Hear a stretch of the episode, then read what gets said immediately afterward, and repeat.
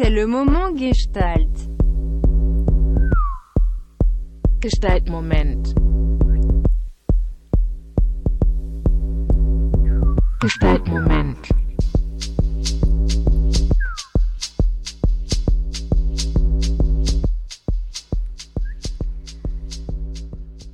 Bonjour à tous. Radio Campus Gestalt, la première sur 93.9 de 19h à 20h. Aujourd'hui, c'est la première émission Gestalt. On va croiser les regards sur deux mondes, celui de la santé et du soin, avec celui de l'art et de la culture. On va donner la parole à des acteurs, des projets qui œuvrent autour de ceux des deux milieux et qui font avancer les choses et qui ouvrent le regard. Bon, aujourd'hui, la première émission, c'est simple, on va parler d'industrie musicale, de santé mentale et de la plaisir de la création jusqu'au burn-out. Il y a des fois qu'un pas. On peut aussi parler de libération de la parole en ce moment autour de ça et de ce que la société aujourd'hui nous permet ou non de dire. Alors comment aujourd'hui le monde fantasmé de l'art et notamment de la musique peut-elle être aussi concerné par des réalités qui concernent la santé mentale? Entre préservation d'un mythe autour du monde fantastique de la musique et abolition d'un tabou, c'est avec la moitié du collectif Cura, aujourd'hui Suzanne et Robin, qu'on va parler de ça. Suzanne, Robin, bonjour. Bonjour. Bonjour. Merci infiniment d'être là. Je suis très heureuse de vous accueillir pour Merci représenter le collectif. Merci de nous accueillir. Suzanne, tu es cofondatrice et déléguée générale de la Guide des artistes, la GAM. Oui. Tu es aussi cofondatrice et vice-présidente de la International Artist Organization, Oui. musicienne également. Donc tu connais bien le milieu. Oui. Tu as notamment été dans le groupe Pravda et le groupe féminin Tu seras terriblement gentille. Oui. Aujourd'hui, tu continues à, à faire de la création. Robin, tu es journaliste musical, donc tu connais bien aussi le milieu. Mhm, Tu es auteur du web documentaire Un peu, beaucoup à la folie, Exactement. qui porte bien son nom car je crois qu'il traite de la santé mentale et l'industrie musicale. Tu as tout à fait raison, Claire. Il y a également deux autres personnes dans le collectif qui ne sont pas là, on les salue. Sandrine, naturopathe et coach bien-être qui est à Lyon. Auparavant, label manager si je ne me trompe pas. Oui. Et puis Julien Schkid, producteur, musicien, journaliste et qui s'est également intéressé, comme vous tous, à la santé mentale dans le milieu, cette fois-ci du rap pour commencer. Mhm, C'est ça. Alors, vous avez fondé en 2019 euh, Cura. C'est un collectif donc qui est créé en 2019 sur un échantillon de 503 participants. Étude qui a pour but d'évaluer les origines des mots au sein de l'industrie musicale. Comment vous avez réussi à mener cette enquête? Qu'est-ce qui vous a motivé? De quel constat vous êtes parti pour commencer cette enquête? Alors, euh, on n'avait pas de chiffres dans l'industrie musicale. On en recevait de la part de l'industrie musicale anglaise ou euh, suédoise des chiffres très inquiétants. De, l'ordre de 7 musiciens sur 10 sont de- dépressifs. Et donc, euh, on s'est dit, on n'a pas euh, de diagnostic, nous, euh, sur notre territoire. On, a- on s'est dit, d'abord, on a monté le collectif parce qu'on s'est dit, on, ne parle, on ne traite pas du sujet de la santé mentale. Les artistes euh, américains en parlent de plus en plus dans leurs chansons. La parole est beaucoup moins libérée en France. Et donc, euh, on, on monte ce collectif en se disant il faut qu'on euh, qu'on initie des choses. Et la première chose qu'on a voulu faire, c'était bah, étudier le terrain pour voir qu'est-ce qu'il fallait apporter. Et voilà. Et donc on l'a fait avec nos moyens. Euh, le truc, c'est qu'on n'est on n'est pas du tout du milieu universitaire. Et, euh, l'idée, c'était vraiment de- d'essayer, via nos propres réseaux, nos propres réseaux pardon, de, de regrouper un maximum de, de, de- de réponses, de personnes qui puissent en parler. Et, euh, et le fait qu'on ait reçu 503 euh, réponses, c'était euh, c'était inimaginable quand on a commencé. On pensait que. On pensait pas que autant de personnes allaient répondre et étaient touchées par. Mm. euh, Enfin, on s'en doutait, mais on ne pensait pas que 503 personnes allaient, euh, allaient répondre. Donc on a été agréablement surpris par ce chiffre. Qu'est-ce qui, auparavant, vous a tous les trois, tous les quatre, rejoints sur ce projet? Alors l'histoire, en fait, elle commence, en- on va dire, en 2017. Euh, J'étais étudiant en journalisme à Metz et on avait un cours pour faire une enquête. Et c'était à ce moment-là où je commençais un peu à regarder des médias sur Vice, enfin le média Vice, et je me rends compte qu'il y a pas mal de sujets qui traitent de la santé mentale chez les artistes. Et je vois que sur les médias français, il se passe rien.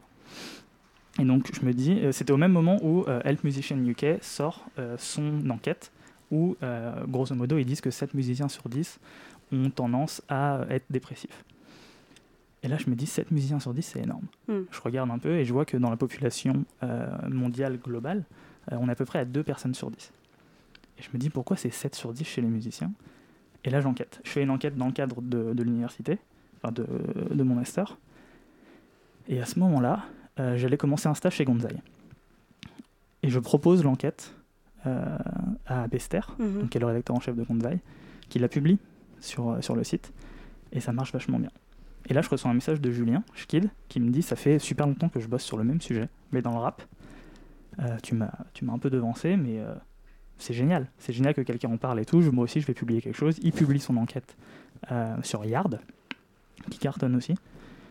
Et on décide de se rencontrer. On se rencontre parce que moi, je fais un web documentaire, celui dont, que tu as mentionné, qui s'appelle Un peu beaucoup à la folie.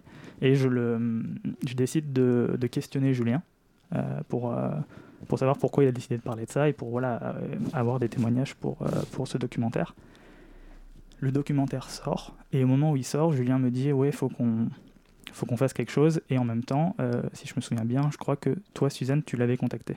C'est ça? Oui, moi je l'ai contacté sur Twitter. Mm. Et donc Suzanne contacte euh, Julien. Oui, parce que Julien a interpellé euh, la guilde des artistes de la musique que je dirige en disant même il y a bien la gamme qui s'occupe des artistes, mais elle ne s'occupe pas de sujets de santé. Et évidemment, en toute bonne foi, je lui ai écrit, je lui ai dit carrément, on s'en occupe pas, on s'occupe des problèmes économiques, des problèmes juridiques, des problèmes législatifs, mais pas de la santé, alors qu'en fait c'est le même un pilier, donc euh, rencontrons-nous et. Donc tu, as fait le constat effectivement qu'il y avait au final un manque de parole autour de la santé mentale. Donc plein d'autres thématiques étaient traitées, mais bizarrement la santé mentale, exactement. on prenait pas le temps. C'était assez tabou aussi. euh, la santé physique, il y avait des- déjà des choses qui existaient, notamment pour euh, les oreilles, pour la pratique musicienne, mais la, la- le- la sensation de dépression, la- l'anxiété, le trac, euh, l'addiction, les addictions, tout ça, non, on n'en parlait pas du tout. Ouais, il y a quelque chose qui revenait assez souvent. Moi, quand j'ai fait ce, ce web documentaire, c'était euh, c'était par exemple la, la dépression post-tournée qui Mhm. touche énormément de, de- de personnes. Le fait de retourner à une vie un peu normale, parce que dès que on parle avec un musicien qui part en tournée, il nous dit c'est pas une vie normale. Et quand il rentre à la maison, il y a un moment où, euh, enfin, il y a une période qui fait qu'on a du mal à s'acclimater à ce retour à la maison et on se sent un peu déphasé. On a été peut-être trois mois dans un tourbus, on a, on a été, on a, on nous a dit quoi faire aussi, parce qu'il y a un tour manager qui nous dit voilà, euh, enfin, qui, dit aux musiciens à telle heure ils doivent se lever, à telle heure sont les balances qu'ils doivent faire, etc. Donc on se laisse un peu guider, j'imagine, quand on est un artiste et euh, on est loin de sa famille, on est loin de ses proches, on est loin vraiment d'une vie normale. On travaille le soir, on se couche à pas d'heure, on a, il y a aussi des il y a aussi un environnement qui est assez festif, euh, qui fait qu'on peut être quand même amené à, bah, boire, peut-être à à prendre des drogues. Et voilà, et en fait, on rentre à la maison et il y a vraiment un moment où il y a beaucoup de musiciens, ils se rendent compte qu'ils ont un peu de mal à gérer ce retour à la maison. Et ça, c'est vrai qu'on en parlait très peu. Euh, il y a voilà, c'est ces petites choses qui fait que hum, il y a aussi le, enfin, la relation au succès et à l'échec, qui, qui dans les deux cas peut être dévastateur. Euh, donc en fait, voilà, il y avait énormément d'éléments dont on parlait pas. Tout le monde est au courant de ça. Je pense que Suzanne, tu peux me, tu peux me confirmer, mais on est tous un peu au courant, parce qu'on vit tous dans ce milieu, dans l'industrie musicale, et on, voit ces choses-là, sauf qu'on n'en parlait pas. Euh, en effet, parce qu'elles étaient tabous. Et, euh, et en fait, c'est le bon moment. Je pense que j'ai dû faire l'enquête au bon moment, mais je pense que c'est vraiment, euh, le, ouais, vraiment le moment pour commencer à en parler et pour que ces sujets-là soient plus tabous. C'est le moment pour commencer à en parler. On va notamment approfondir cette question du tabou. Et il y a quelqu'un, c'est John Moss, qui parle bien de son monde un petit peu tabou et son monde qui part dans tous les sens. On va lancer John Moss, My World World is Coming Apart.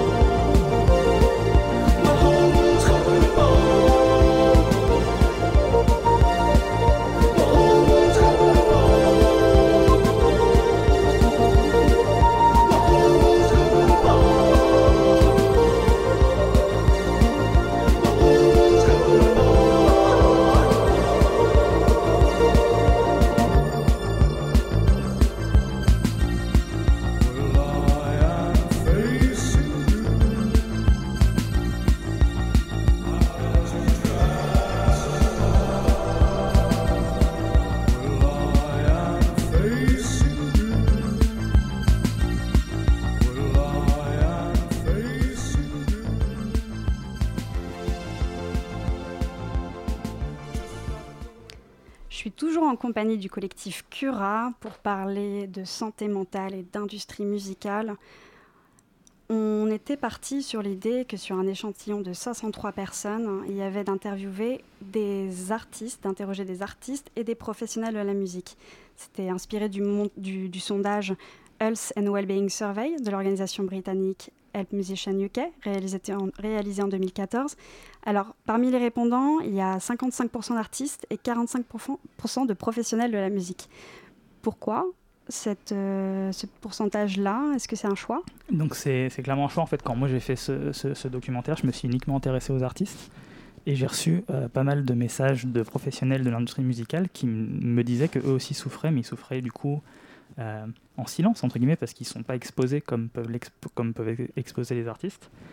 Et donc quand on s'est réunis, qu'on a décidé de former Cura, il était évident pour nous d'inclure toutes les personnes euh, qui sont dans l'industrie musicale, et on en a oublié parce qu'on a reçu des messages aussi, je me souviens, Suzanne, de directeurs de conservatoires. Euh, il, y en, avait d'autres, je oui, crois. Euh.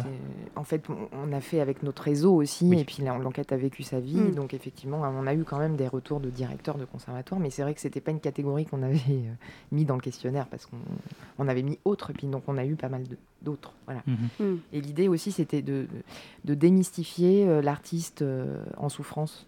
Euh, montrer que en fait c'était pas seulement le propre de l'artiste de, de, de, souffrir dans, dans, un secteur culturel et en particulier celui de la musique qu'il y avait un problème structurel et systémique de l'organisation du travail autour de la nuit autour de la fête euh, euh, autour du voyage euh, qui fait pâtir beaucoup de personnes pas uniquement les artistes.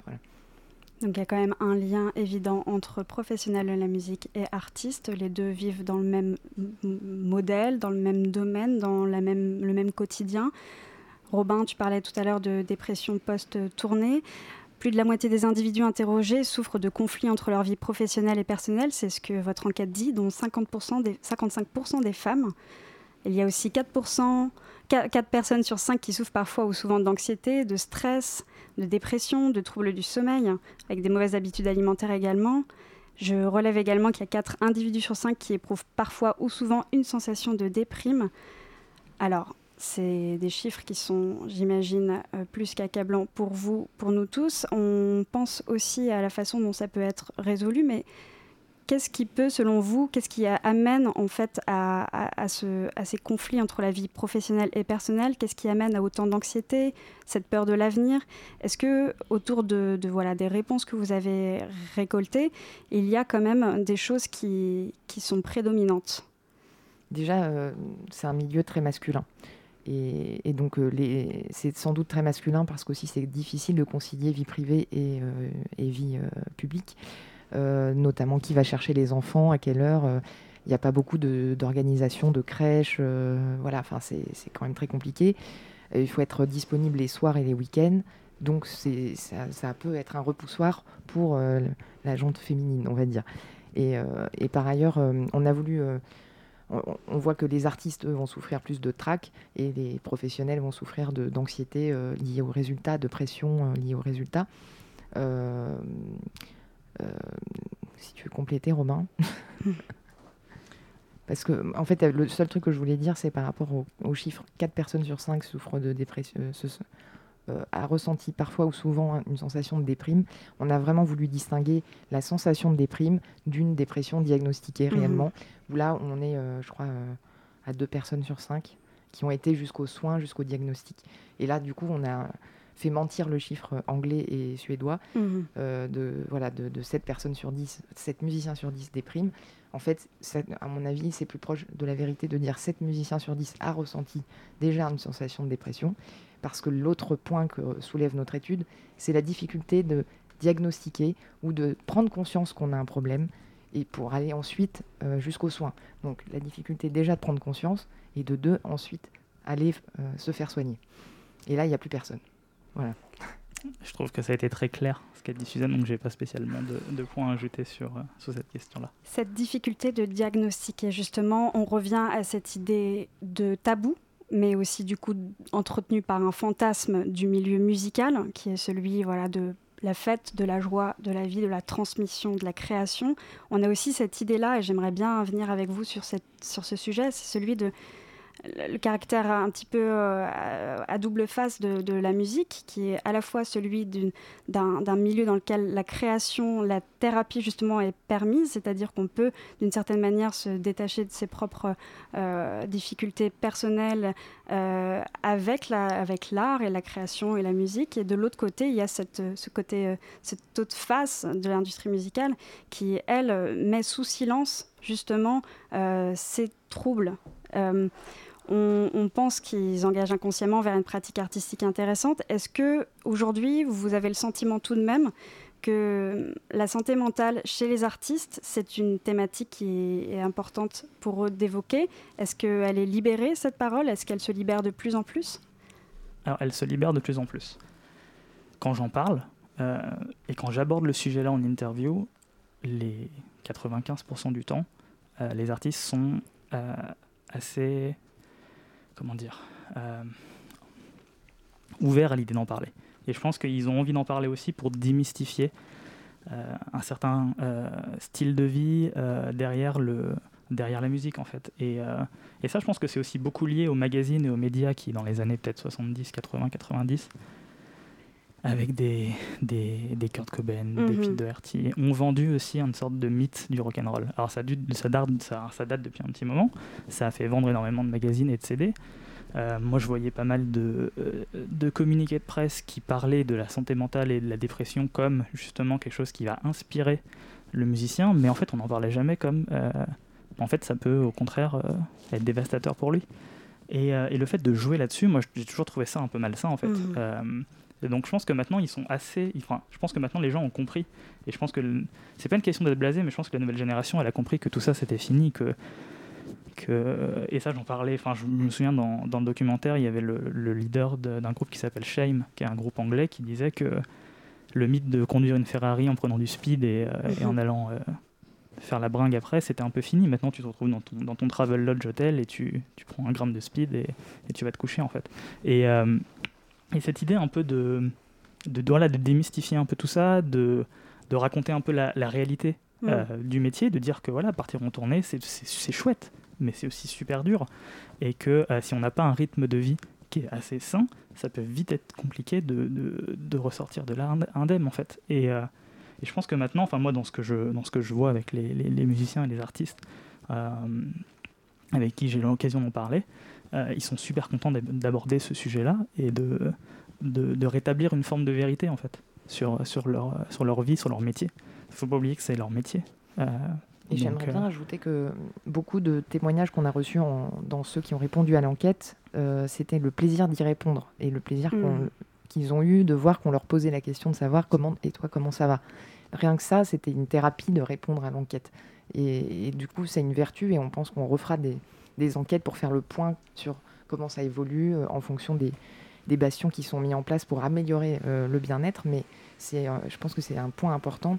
Ça permet de libérer justement la parole ou même ça permet à des gens de se dire tiens, en fait, j'avais pas identifié que j'étais pas si bien que ça. Et puis il y a aussi qu'on l'a intitulé le, sous-titre de l'étude, hmm. c'est un métier de, passionné sous pression. le fait que ça soit un métier passion, ça, génère aussi pas mal d'abus, notamment dirais, un abus économique. Euh, on est assez mal payé dans ces, dans ces métiers.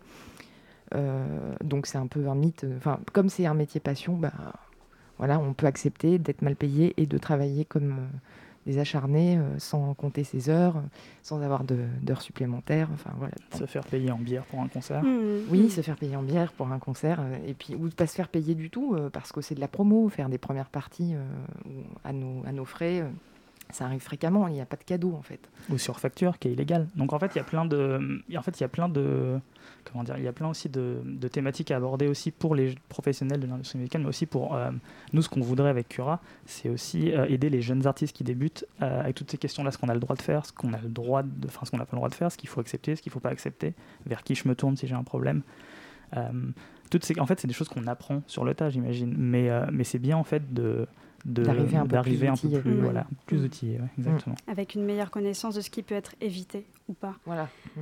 On a des artistes qui nous permettent effectivement parfois de parler de ça, et j'imagine que vos enquêtes, votre enquête permet aussi euh, à ces artistes-là de se rendre compte de la chose sur le moment, peut-être qui était auparavant inconsciente et qui est conscientisée par ces réponses-là et qui peut permettre par la suite un possible diagnostic. Donc on peut envisager aussi vos enquêtes comme un outil allant vers une prise de conscience. En tout cas, il y a quelqu'un qui a pris conscience de sa dépression, c'est Arné Vinzon qui joue le morceau Lente dépression.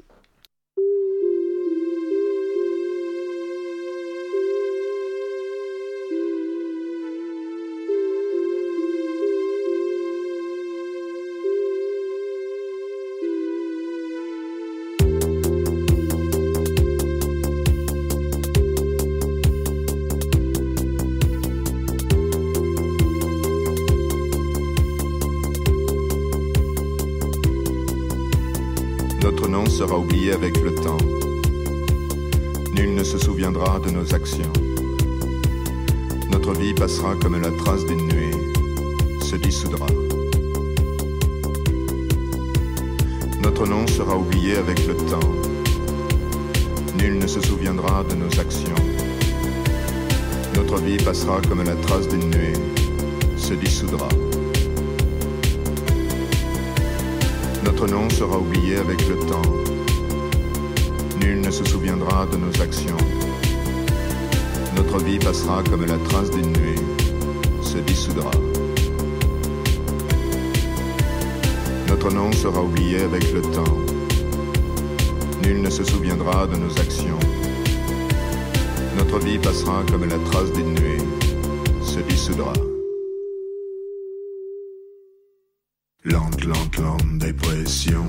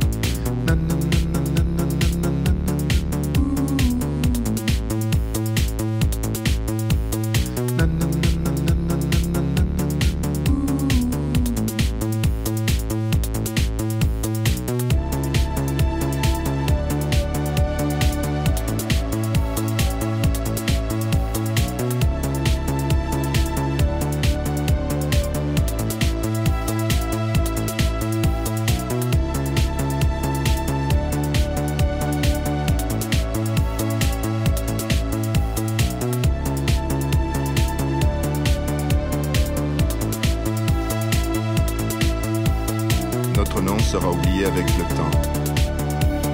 Nul ne se souviendra de nos actions. Notre vie passera comme la trace d'une nuée, se dissoudra.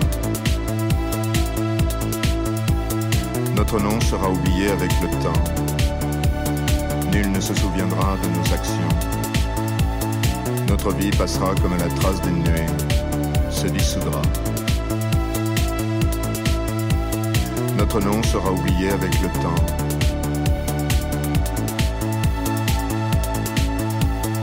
Notre nom sera oublié avec le temps.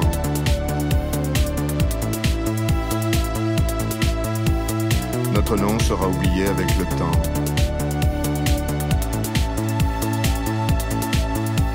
Se dissoudra. Se dissoudra. On est toujours dans l'émission Gestalt sur Radio Campus Paris en compagnie du collectif Cura. Euh, voilà, Cura qui a mené une enquête notamment sur la santé mentale dans l'industrie musicale.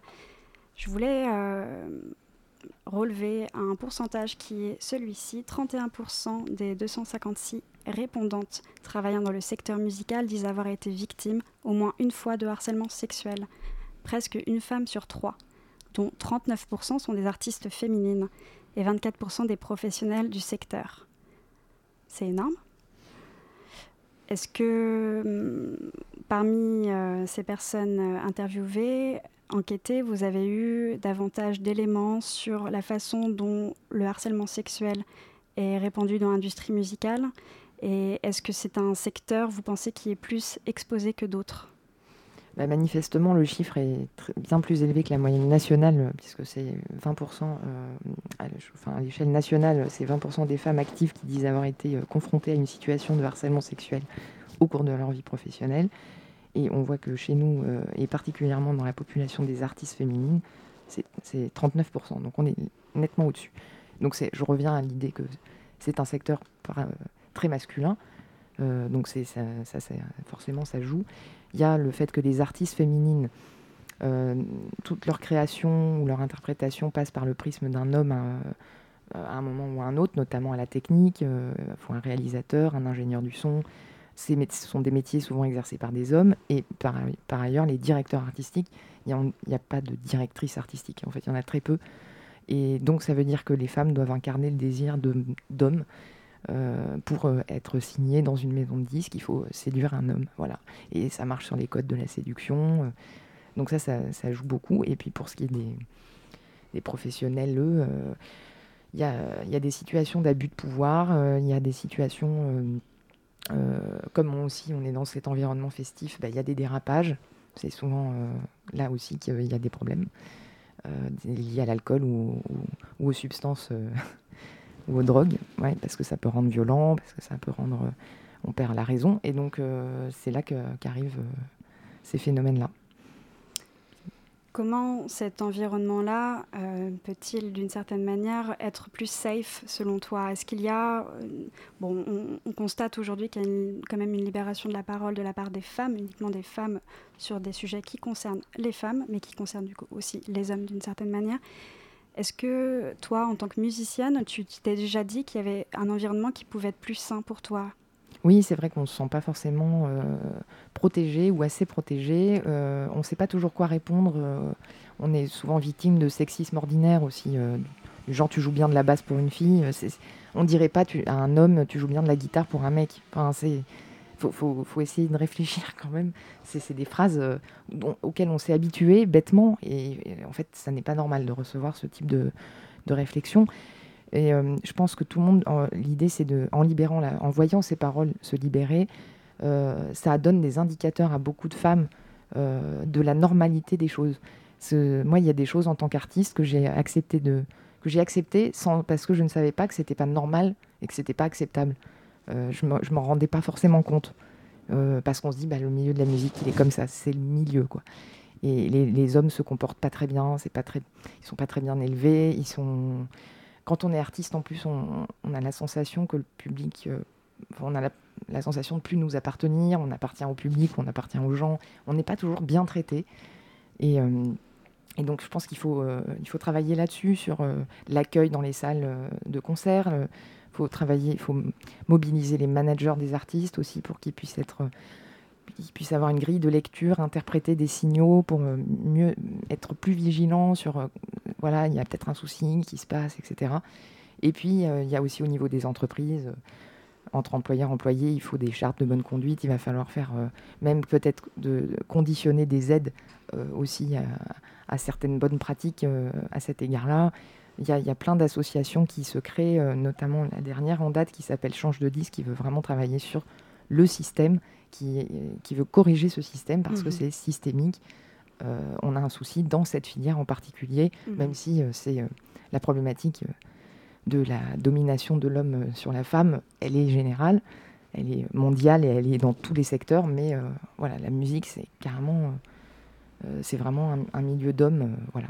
Je reprends, si on compare avec les chiffres à l'échelle nationale, 20% des femmes, une sur cinq, sont victimes de harcèlement sexuel au travail, dont pression, euh, comme tu disais, à la promotion, canapé, euh, coucher pour réussir. C'est quand même quelque chose qui est, resté intégré dans, les idées. Et 32% au total des femmes se déclarent avoir été victimes au moins une fois sur le lieu de travail ou de la vie tous les jours par ces agressions-là. Euh, on parlait justement aussi voilà, de, vos, vos perspectives, euh, notamment euh, de conseils, d'aide. Robin, tu nous disais aussi que tu avais dans l'idée euh, de proposer des nouvelles formes d'accompagnement, presque voilà, comme des modules qui pourraient permettre de manière un peu méthodologique de savoir comment réagir à telle situation. Est-ce que vous êtes sur ces perspectives-là également à ce sujet? Alors, on est en effet en train de, on est en train de se structurer encore. La question, enfin, le, fait est qu'on on travaille tous les quatre et euh, qu'on n'a pas toujours le temps, les week-ends ou même le soir, de travailler sur, euh, sur Cura. Donc, on, le fait sur notre temps libre. Et, euh, et on est toujours en train de se structurer aussi parce qu'on est en train de, de- de- d'essayer de, d'avoir de l'argent pour pouvoir bien mener les choses. Dans les envies qu'on a, il y aura le fait que donc, cette première enquête est une enquête exploratoire. On a eu 503 réponses, mais ce qu'on aimerait faire, c'est une enquête beaucoup plus euh, conséquente, euh, avec des universités, avec des chercheurs euh, qui travailleraient, qui seraient rémunérés pour faire, pour faire cette enquête, pour avoir quelque chose de plus, on va dire, voilà, de plus conséquent et de plus concret, un plus gros travail en tout cas. Ça, c'est le premier point. Après, on a aussi envie euh, de faire des ateliers. Ce qu'on s'est rendu compte déjà, c'est que le fait de, juste le fait d'en parler, de toutes ces questions-là, donc ça peut être le bien-être, mais ça peut aussi être le harcèlement, Mm. ça fait du bien. Le fait de se dire on n'est pas tout seul. Euh, et rien que ça, on, on- a réalisé ça, rien que le fait de se retrouver à 10 autour d'une table et d'en parler, c'est- déjà énorme. Et donc l'idée d'accueillir de, d'accueillir des personnes via des ateliers qui peuvent être sur la nutrition, sur le bien-être, sur comment gérer la tournée, mais aussi comment bien gérer son rythme de travail quand on est un professionnel et qu'on rentre à 2h du matin tous les soirs. Voilà, plein de des, des sortes de... de- Enfin, ça peut paraître assez évident et des choses qui peuvent paraître évidentes mais qui ne le sont pas forcément. Et l'idée d'avoir des ateliers, ça peut permettre justement de, de, de faire une sorte de petit rappel Mm. euh, des, de, voilà, de comment bien gérer euh, sa vie professionnelle, mais aussi voilà, de rencontrer d'autres personnes qui peuvent euh, subir ou qui peuvent qui ont, qui ont un peu le même, le même rythme de vie. Et, et, et voilà, en, en faisant des ateliers, ça peut être, ça peut être assez pertinent. Ça peut être assez pertinent d'avoir ces ateliers. Puis en parallèle de ça, comme vous l'aviez évoqué, le fait qu'il y ait des personnalités publiques qui prennent la parole, on peut aussi imaginer, voilà, on, on sait que dans le milieu du cinéma, ça a déjà été euh, énormément exposé. Dans le milieu de la musique, notamment à travers Musique Toute, il y a en ce moment aussi une liberté de la parole.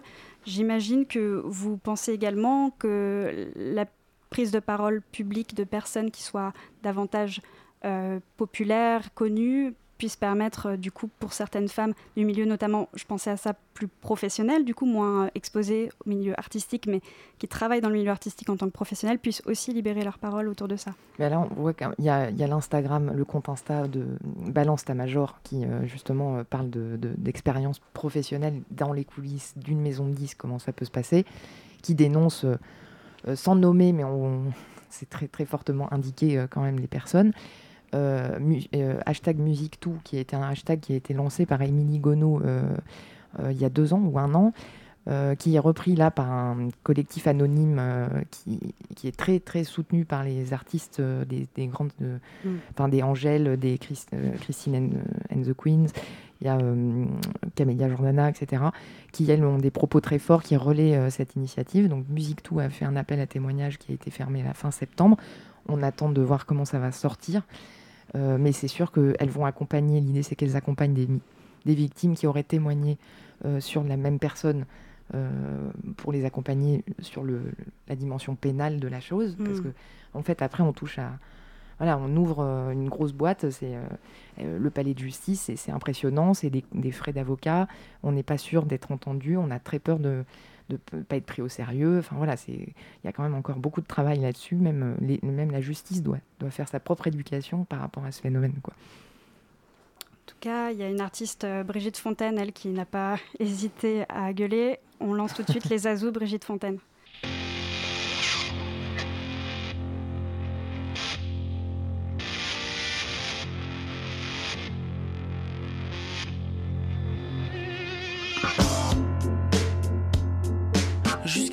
Un homme pouvait être blanc ou noir, jaune ou rouge, et puis c'est tout.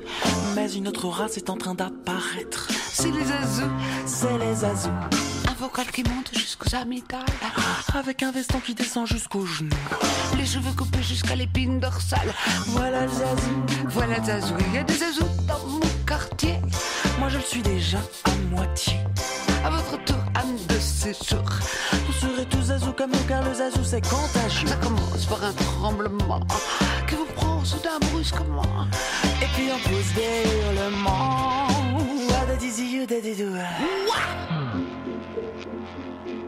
Si vous rencontrez un jour sur votre passage un particulier coiffé d'un fromage mou, tenant dans ses doigts un poisson dans une cage, c'est un zazou, c'est un zazou. Si votre épicier vous dit j'ai de gruyère, mais malheureusement il ne reste que les trous.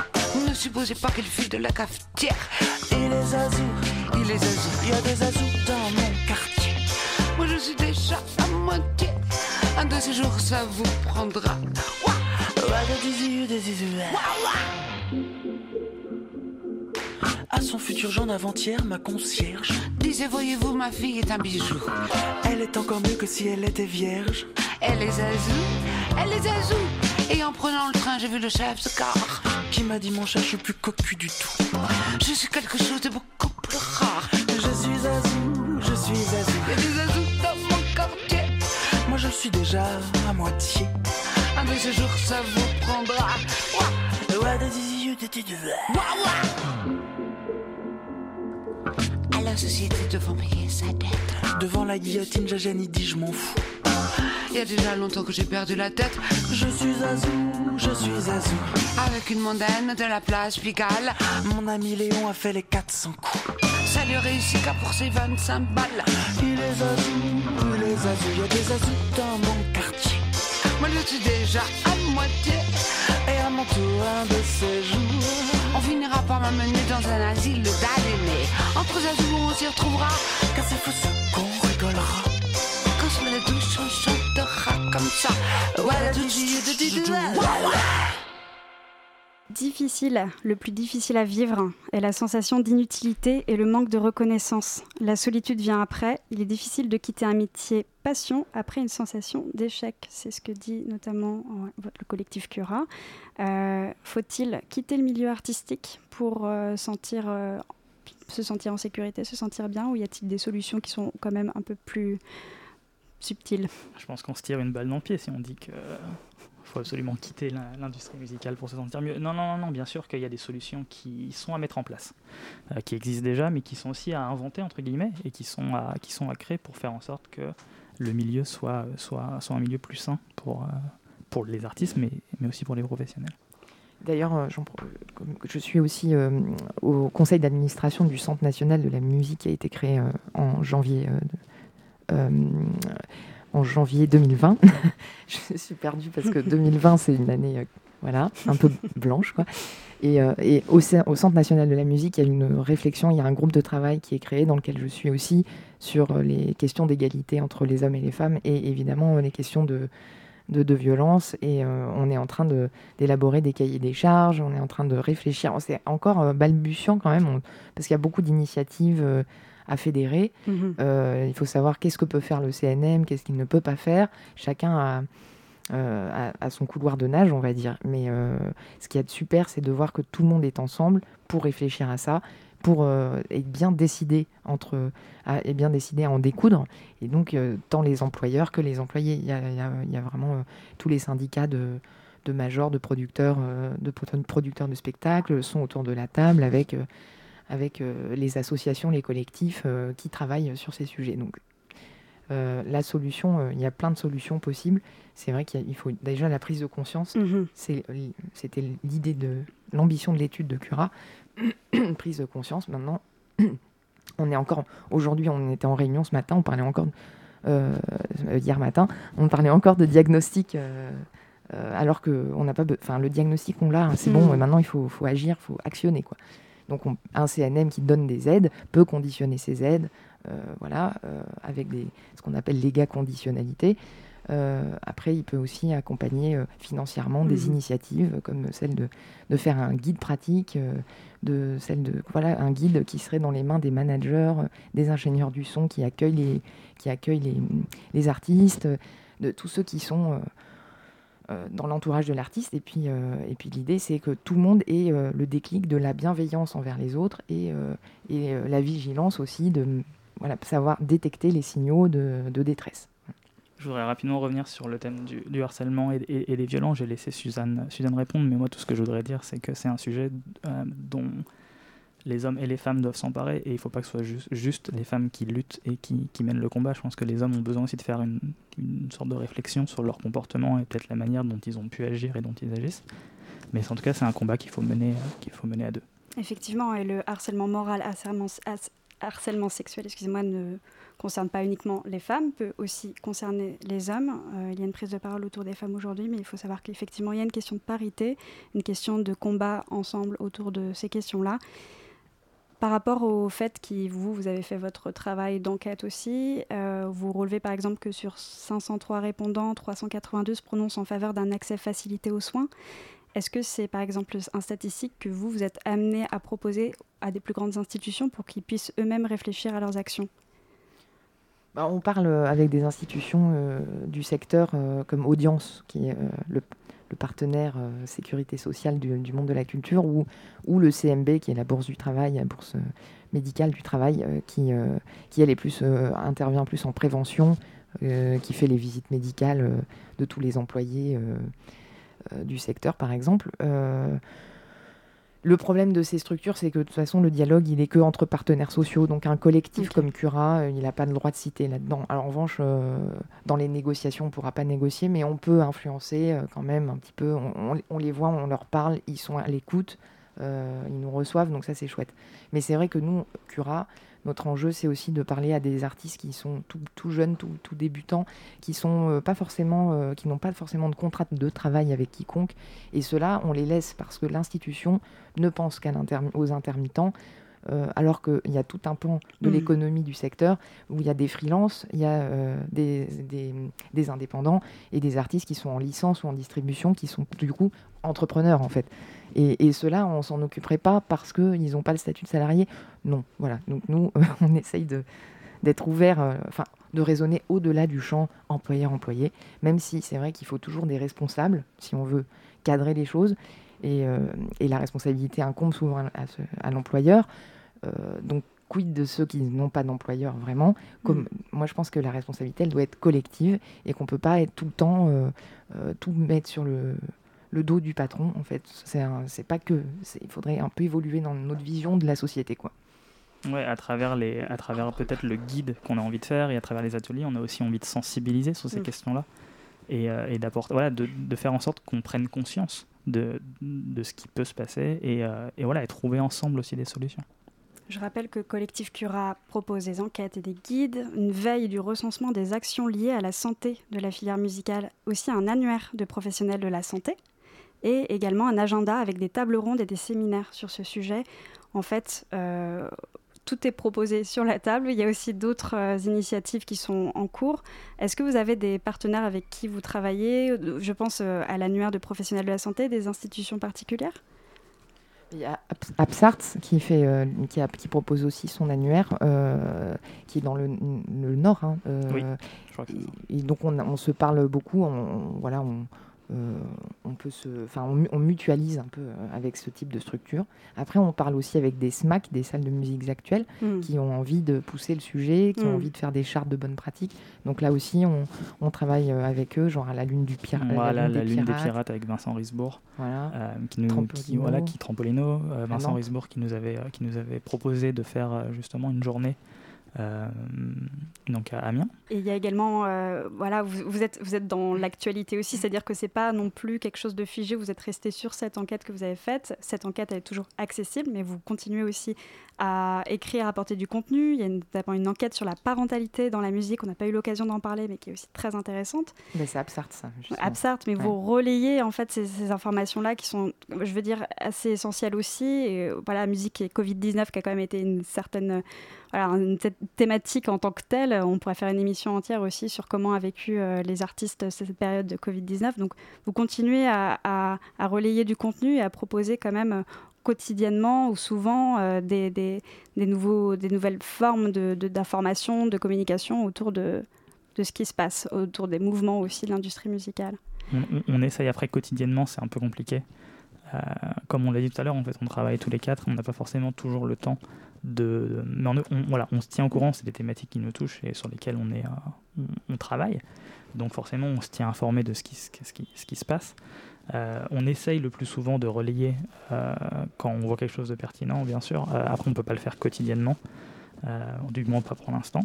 Mais en tout cas, bien sûr, on, relaie toutes En tout les. cas, oui, on est, on est quand même très, très au fait, on est très concernés. Et puis il y a Sandrine, euh, qui est naturopathe, qui elle euh, aussi est très en veille euh, sur le sujet, donc qui est, qui nous, qui est un peu notre ressource. Mhm. euh, moi, je suis sur le côté, le volet institutionnel. Je, je suis de très très près euh, tous ces dossiers. Je suis de tous les groupes de travail sur la question à cet endroit-là. Donc, on peut, voilà, on mutualise, on, re- on- on a l'outil de l'enquête pour recueillir la parole, la parole, et puis l'outil du site internet et, euh, pour relayer les initiatives qui existent, essayer d'être. On aimerait être le plus exhaustif possible, mais par exemple, l'annuaire, on voudrait qu'il soit national, euh, donc avec des thérapeutes de tout type, euh, du coach sportif euh, à, la, psychothérapeute, euh, dans toutes les régions euh, françaises, mais ça demande du temps de, de, pour pouvoir euh, parler euh, à ces thérapeutes, euh, jauger de la pertinence de les mettre dans l'annuaire, parce que l'idée c'est quand même d'avoir des, des gens sensibilisés à, nos, à, à la, enfin, à notre façon de travailler et, et à nos problématiques spécifiques, parce qu'il y en a des, on voit qu'il y a des spécificités. Euh, voilà, donc euh, c'est un travail au long cours. On n'a pas euh, euh, de pression liée au résultat, parce que justement on est là pour Mm. être bien, pour être cool et pour que ça soit utile à tous. euh, sans, euh, voilà, sans pression, on n'a pas besoin de faire du chiffre, euh, tout ça. Mhm. Voilà, donc c'est ça qui est, c'est purement d'intérêt général et, et bénévole. Par exemple, l'idée de, de l'annuaire, euh, il peut être vachement utile quand on est en tournée et euh, on se retrouve à Orléans, on se retrouve à Reims, on se retrouve à Marseille et on a un problème, on a, on a besoin de voir un kiné, on a besoin de voir un psy. Et euh, l'annuaire permet de savoir qui, proche de ces villes-là, Mhm. peut nous accueillir et peut, peut euh, éventuellement euh, nous comprendre et, euh, et nous soigner. Et donc, est-ce que vous avez parfois des artistes qui vous contactent directement? Oui, euh, sur Instagram par exemple, Mhm. ou sur euh, le groupe Facebook euh, fermé euh, qu'on a euh, aussi. Euh, ça arrive. Enfin, Julien euh, est très proche de- du, du monde du rap. euh, on lui parle beaucoup sur Twitter. euh, ça passe beaucoup sur Twitter, sur Instagram, on- des messages euh, qu'on reçoit. Voilà, oui. on- Après, il faut être bien. Nous, on n'est pas des professionnels de la santé, Mhm. euh, donc on est là. euh, Pour rediriger, pour rediriger Mhm. essentiellement. On, on peut écouter des, des petites problématiques euh, artistiques, contractuelles, ça on peut être là, mais euh, voilà, quand on voit que ça a une grosse dimension euh, psy, on- une grosse pathologie, euh, on s'amuse pas à faire les apprentis sorciers, quoi. Donc, euh, ouais. Vous entretenez la bonne distance aussi Ouais. entre vos missions et, et les, les bons interlocuteurs par la suite. voilà. En tout cas, c'est une très belle initiative euh, que j'en- j'encourage tout le monde à, à découvrir et à se renseigner sur le site curamusique.org et l'Instagram Cura. Et on va se quitter là-dessus. Merci beaucoup d'avoir été Merci. présent sur Merci cette beaucoup de nous émission. avoir accueillis. À bientôt.